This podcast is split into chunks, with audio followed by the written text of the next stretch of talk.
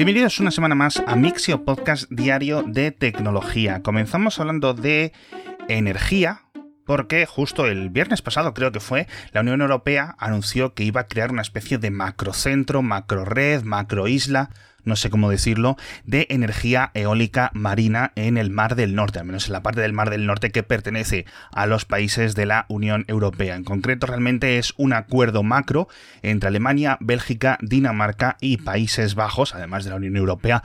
Obviamente que al final es de donde va a salir el dinero que se han aliado, no solo para hacer estas grandes instalaciones de, de aerogeneradores, sino también compartirse e intercambiar la energía. En principio, un mínimo de 65 gigavatios de instalación quieren para 2030, es decir, en 8 años, y más del doble, 150 para 2050. Esto sería energía suficiente, energía eléctrica suficiente para unos 200-230 millones de hogares. Es un montón. Al final, la energía eólica marina ya sabéis que es completamente casi predecible, que es una energía que funciona en invierno, funciona en verano, de día, de noche.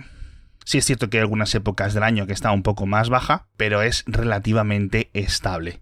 El que más potencial tiene en este campo sigue siendo Reino Unido, obviamente, por su posición, especialmente al norte, así que en el futuro será importante también estar completamente interconectados. Por cierto, hablando de energías renovables, España en el mes de abril, hace apenas unas semanas, ha superado por primera vez el 40% de su electricidad generada con dos fuentes, solar y eólica. Es decir, esto es un hito, un récord bastante importante. Se puede ver una curva de crecimiento que sigue siendo positiva, sobre todo con las inversiones, las instalaciones de los últimos tres años. Y si en el mes de abril sumamos la hidroeléctrica, sumamos algunas de las otras renovables pequeñas que hay, pues también se volvió a superar el 50%, que ya lo habíamos alcanzado en España en el pasado, ese 50% de renovables. Pero simplemente la solar y la eólica, 40%, es la primera vez que se consigue y es una cifra muy, muy, muy buena. Y esperemos que este verano pues, se siga rompiendo algún tipo de récord por hablar un poco más de electricidad, ya están también en España los cargadores de Tesla abiertos a cualquier coche eléctrico, sea de la compañía que sea. Es un paso importante. Tesla esto lo anunció hace unos meses y ha ido abriéndolo en diferentes países y la verdad, tengas la opinión que tengas de esta compañía, sus cargadores siguen siendo, a mis ojos, los más fiables, los mejores, porque sabes que cuando llegas vas a poder cargar el coche, sinceramente. En alguna ocasión pequeña, sí es cierto que están fuera de servicio, pero creo que su fiabilidad y su mantenimiento está muy, muy, muy por encima del de otras redes. Lo cual es curioso porque obviamente están diseñados y están preparados para que los coches Tesla aparquen en la zona específica y digamos la manguera llegue hasta el cargador del coche.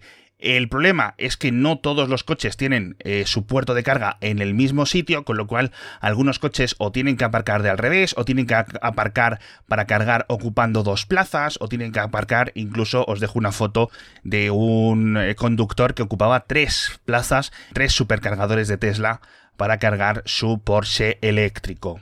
Vamos a ver si esto se acomoda con algún tipo de cambio, etcétera, porque la verdad es que es un poco rollo. Nos vamos a hablar de software y la primera es una muy mala noticia, sobre todo para aquellos usuarios que seáis clientes de ING y es que TWIP esta pequeña tarjeta virtual, no sé muy bien cómo describirlo, que presentaron hace un par de años, si no recuerdo mal, no funciona desde hace una semana y sus clientes no están recibiendo ningún tipo de información. He estado mirando en Twitter y apenas les dicen, no, es que tenemos una incidencia, pero ya llevan, ya digo, pues 6-7 días. Yo creo que esto de TWIP y aquí estoy especulando, está casi abandonado. He estado mirando sus redes sociales y apenas tienen mantenimiento, o sea, no publican nada en su Instagram hace meses, en Twitter, salvo estas respuestas de que hay una incidencia, no están diciendo nada, pero las quejas son muchas y la verdad es que si yo dependiera de la tarjeta virtual de TWIP ahora mismo para mi día a día, estaría muy, muy, muy enfadado. Pero bueno, vamos a ver si responden, si dicen algo más, etcétera. La siguiente noticia también tiene que ver con Twitter y es que por primera vez en 10 años ha renovado su API del timeline, es decir, el API a la que los clientes de Twitter de terceros, el Tweetbot, el Phoenix, todos estos tienen que llamar para cargar la página de inicio. La última vez que la habían actualizado, la versión 1.1, fue en 2012, con lo cual han sido casi muchísimo, una década de espera que es increíble. Esto va a simplificar muchísimo el trabajo de los desarrolladores de aplicaciones externas, de aplicaciones ajenas a la compañía, pero sigue habiendo límites. Es decir, como decía la newsletter, no va a volver esa época dorada en la que cualquier persona en casi un fin de semana puede sacar una aplicación que sea completamente gratuita y mejor que la aplicación original de Twitter. Van a seguir habiendo estos gastos para los desarrolladores de las aplicaciones, con lo cual van a tener que seguir pagando los usuarios o van a estar limitados. Pero bueno, al menos el API es más rápida, es más completa y da rabia haber tenido que esperar 10 años, pero hombre, ahí está. Otra cosa que también tiene que esperar mucho es Windows 11, que según Microsoft ya está lista para lo que ellos denominan el despliegue masivo, es decir, que Microsoft ha puesto todos los indicadores verdes, todos los problemas de compatibilidad como solucionados. Esto es, al fin y al cabo, una demarcación específica casi para empresas. Es decir, que si tienes un ordenador o 100 o 1000 ordenadores con Windows 10, no vas a tener en principio ningún problema en hacer una actualización masiva, con lo cual entiendo, aunque no lo tengo yo muy claro, que esto vaya a significar que muchos negocios, escuelas, gobiernos, etcétera, decidan ir saltando desde Windows 10 a Windows 11 aunque no sé si realmente merece la pena, porque al final las diferencias tampoco son tantas. Y es que Windows 11 la verdad es que sigue teniendo pues yo creo que una tasa de adopción relativamente baja, pero sobre todo en empresas. Otra noticia de software y esta de impacto energético, como comentábamos al principio, es que se retrasa ligeramente el gran cambio de Ethereum, esta cadena de bloques que quiere pasar o que están trabajando realmente para pasarse al sistema de prueba de participación, lo que se denomina en inglés el Proof of Stake, que es una forma de, digamos, que la cadena de bloques, tanto el minado como el funcionamiento, las aprobaciones, las valoraciones, los nodos, etcétera, todo lo que, eh, todos los elementos de esta cadena de bloques, pues sigan funcionando, pero con un consumo energético muchísimo, muchísimo menor. He leído cifras de un 99% menos de consumo de electricidad. Esto es algo que va a ser histórico porque Ethereum sigue siendo la gran cadena de bloques bajo la que se apoyan un montón de desarrollos, y en principio la fecha es agosto.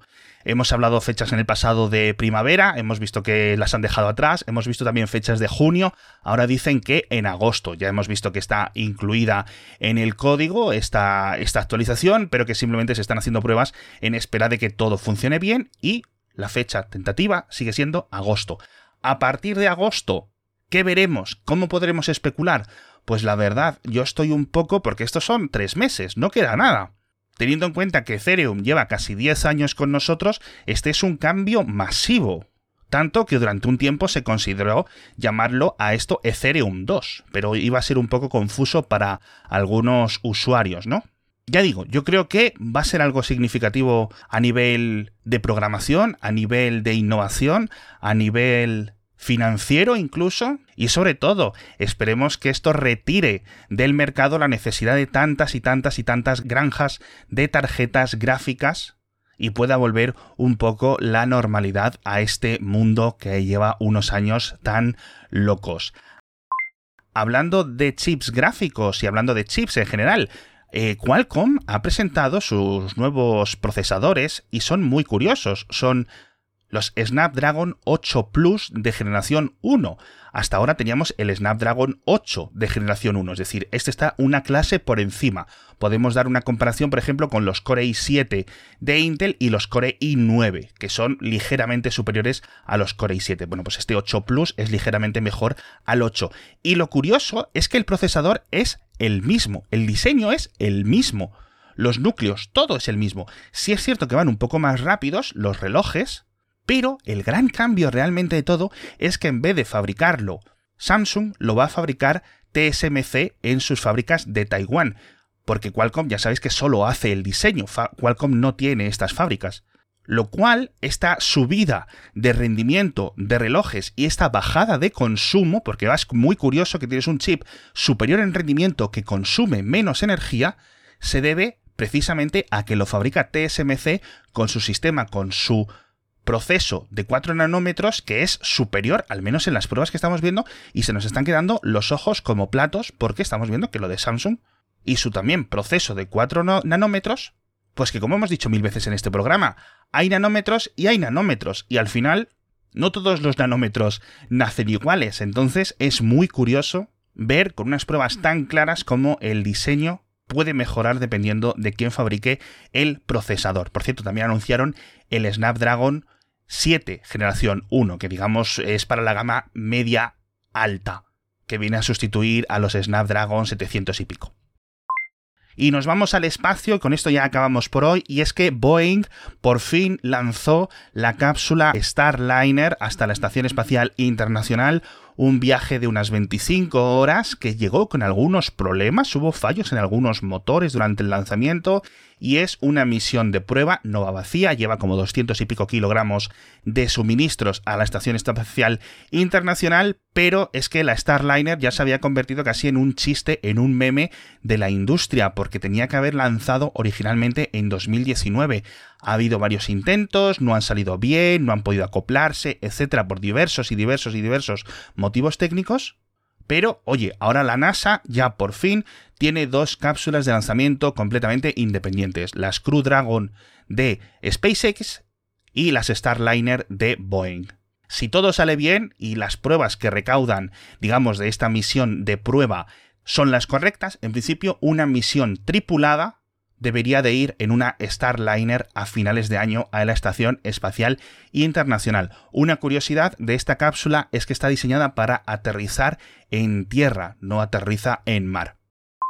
Hablamos también de Snapchat, hablamos también de algunas cositas más en la newsletter, incluso de un estudio muy curioso que sí me gustaría comentarlo, y es que unos académicos han entrenado un sistema de aprendizaje automático para clasificar el origen racial de una persona a través de sus imágenes de rayos X, las típicas placas de rayos X que nos sacan en el médico, bueno, pues no saben cómo y no saben por qué, pero en cuanto se las alimentan a un sistema de aprendizaje automático, es capaz de adivinar con una certeza casi absoluta si esa persona es asiática, si es europea, si es africana, y se han puesto a descartar variables, hemos dicho, han puesto, el, paper es bastante interesante porque dicen, hemos descartado cosas de masa ósea, de masa corporal, de tamaño de los pechos, porque en algunas eh, placas de rayos X de la zona pectoral se puede ver la silueta y algunas facciones, digamos, de la chicha, de la carne de esa persona. Dice, incluso descartando todas esas variables,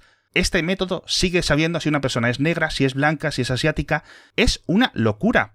¿Por qué? Ya digo, no lo saben, no saben por qué es. Y me parece, jolín, por una parte terrorífico y por otra parte hasta gracioso. En fin, con esto nos despedimos. Muchísimas gracias por estar conmigo un día más, una semana más, y nos vemos mañana con muchas más noticias de tecnología.